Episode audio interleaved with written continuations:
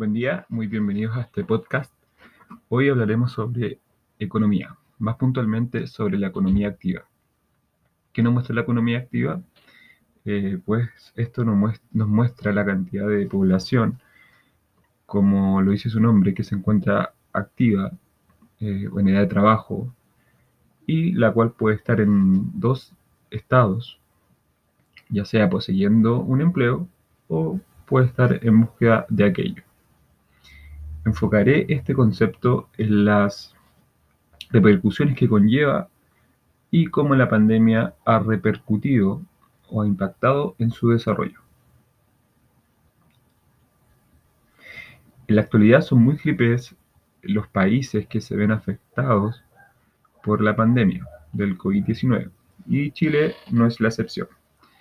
Al estar en cuarentena, encerrados para evitar los contagios, las, múltiples políticas sanitarias y la recesión económica han producido una baja en la producción, una baja en la oferta de empleo y esto ha provocado que se alcancen tasas de desempleo que no se veían hace por lo menos ya 20 años. Son muchas las consecuencias que acarrea una tasa de desempleo tan alta. Eh, por ejemplo, repercute en una inestabilidad familiar, lo que conlleva a una disminución en el gasto por precaución, por, debido a la inestabilidad. Esto a su vez nos lleva a una menor recaudación por concepto de IVA, por ejemplo, y así una cadena de acontecimientos que han debido ser apaciguados por eh, diferentes instrumentos económicos. Una muestra clara de esto fueron los retiros de los fondos de pensiones, que lo que buscaban eh, ante esta crisis de empleo, inyectar liquidez a las familias, y esto produce como consecuencia un aumento en el consumo eh, general, logrando que el Estado recaude más por concepto de IVA e incentivando el crecimiento de la economía. Otro ejemplo es el de las diferentes ayudas estatales, que en general van hacia el mismo objetivo, dando un alivio a las familias, además de aumentar el gasto fiscal.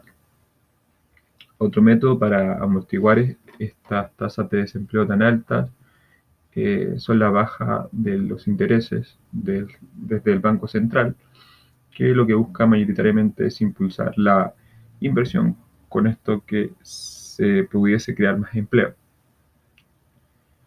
En conclusión, podemos evidenciar con esta pandemia eh, notoriamente que todo está enlazado. Una tasa aumentada de desempleo repercute en varios ámbitos económicos eh, del país, llevándolo a tomar decisiones tanto para el Banco Central como ente independiente, regulando las políticas monetarias, como para el gobierno en materia ya sea de gasto público o impuestos para poder recaudar más y así poder prestar ayuda y alivio a las diferentes familias.